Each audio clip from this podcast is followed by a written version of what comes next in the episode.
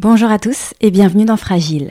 Avant de démarrer cet épisode, je voulais vous dire que j'ai lancé une page de soutien pour le podcast sur le site Tipeee. Car pour ceux qui ne le savent pas encore, je réalise ce podcast bénévolement depuis maintenant quelques années. Donc si vous appréciez Fragile et que vous voulez me donner un coup de pouce pour poursuivre l'aventure, sachez que votre soutien est très précieux. Ça m'aidera notamment à financer les frais de production et ça me permettra aussi de vous proposer plus sereinement de nouvelles rencontres insulaires. Je voudrais dire un immense merci à tous ceux qui ont déjà apporté leur soutien au podcast et pour ceux qui y pensent, je vous mets le lien vers la page de soutien dans les notes de l'épisode. Je vous souhaite une très bonne écoute. Alors François-Joseph Fournier acquiert l'île de Porquerolles en 1912. En un sens, on peut dire que c'est au terme d'une odyssée. Ils voilà partis, donc ils ont rejoint l'Italie, ils ont suivi la côte, ils pêchaient, ils se débrouillaient. Et de cette danse, euh, voilà, est né euh, un coup de foudre et un amour qui ne s'est pas démenti pendant plus de 50 ans. Quoi. Baptiste, qui était pêcheur à Porquerolles et qui était né ici, il avait une femme et un enfant, un petit enfant. J'ai l'âge de mon arrière, arrière, arrière-grand-mère quand elle a découvert l'île euh, en 1874. Au bout de deux mois, hein, ils sont arrivés à la tour fondue, une tempête épouvantable. Un cheval, une moto, un chien. Et euh, la belle vie. Et il s'est marié trois fois. Prier, c'était pas pour rien, pour que sa femme revienne. Bon, il n'est jamais revenu d'ailleurs. C'était un précurseur, c'est une femme d'aujourd'hui qui est née euh, deux siècles avant nous. Porquerolles est depuis toujours le théâtre d'odyssées réelles ou fictives, immobiles ou vagabondes. Des hommes et des femmes s'y sont échoués par hasard au terme de longs voyages, d'autres s'y sont illustrés en personnages légendaires qui ont marqué la mémoire collective. Faire revivre ces histoires et ces personnages, c'est ce que je vous propose dans cette série de cinq épisodes intitulée Murmure, mariage du son et de la photographie, réalisée pour l'exposition Le songe d'Ulysse à la Villa Carmignac en collaboration avec le photographe Bernard Pess.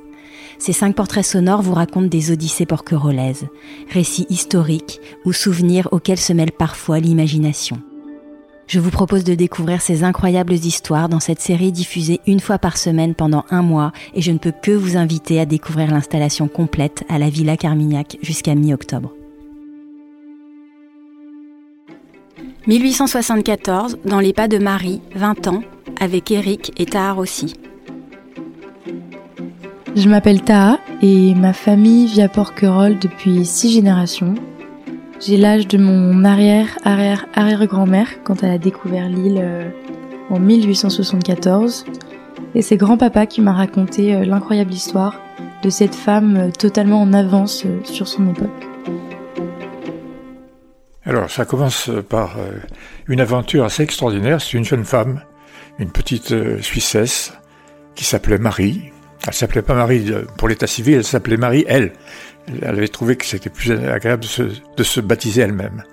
Et à 18 ans, grande bourgeoise, parce que c'était la fille d'un milliardaire de l'époque suisse, qui s'appelait Schmidt, et qui a construit entre autres les deux ponts majeurs de, de, Genève, qui sont le pont du Mont Blanc et le pont de la Machine.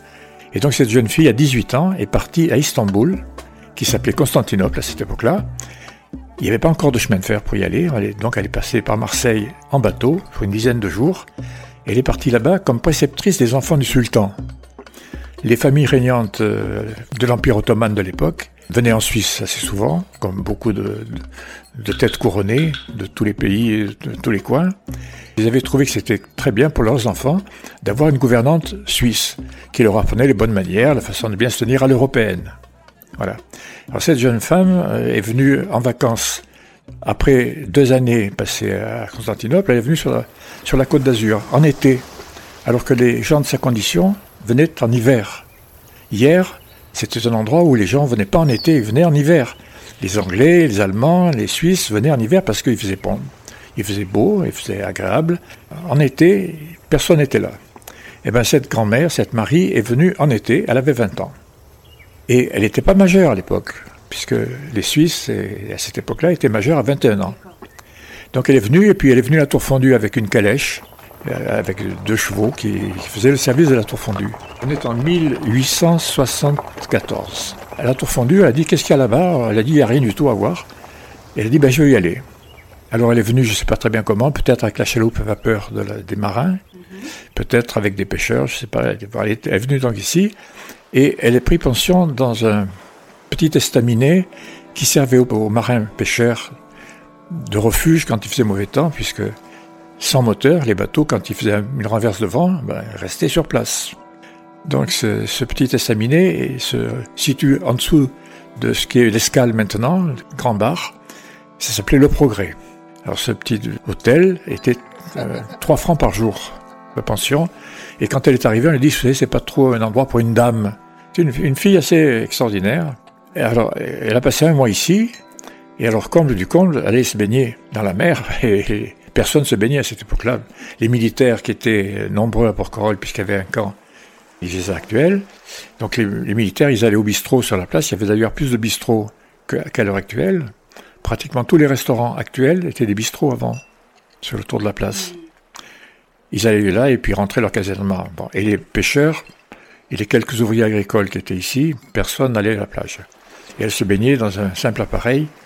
Cette arrière-grand-mère donc a dit à ma mère, qui c'était sa grand-mère donc, mhm.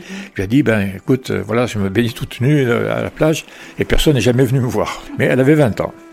Elle était un précurseur. C'est une femme d'aujourd'hui qui est née euh, deux siècles avant nous.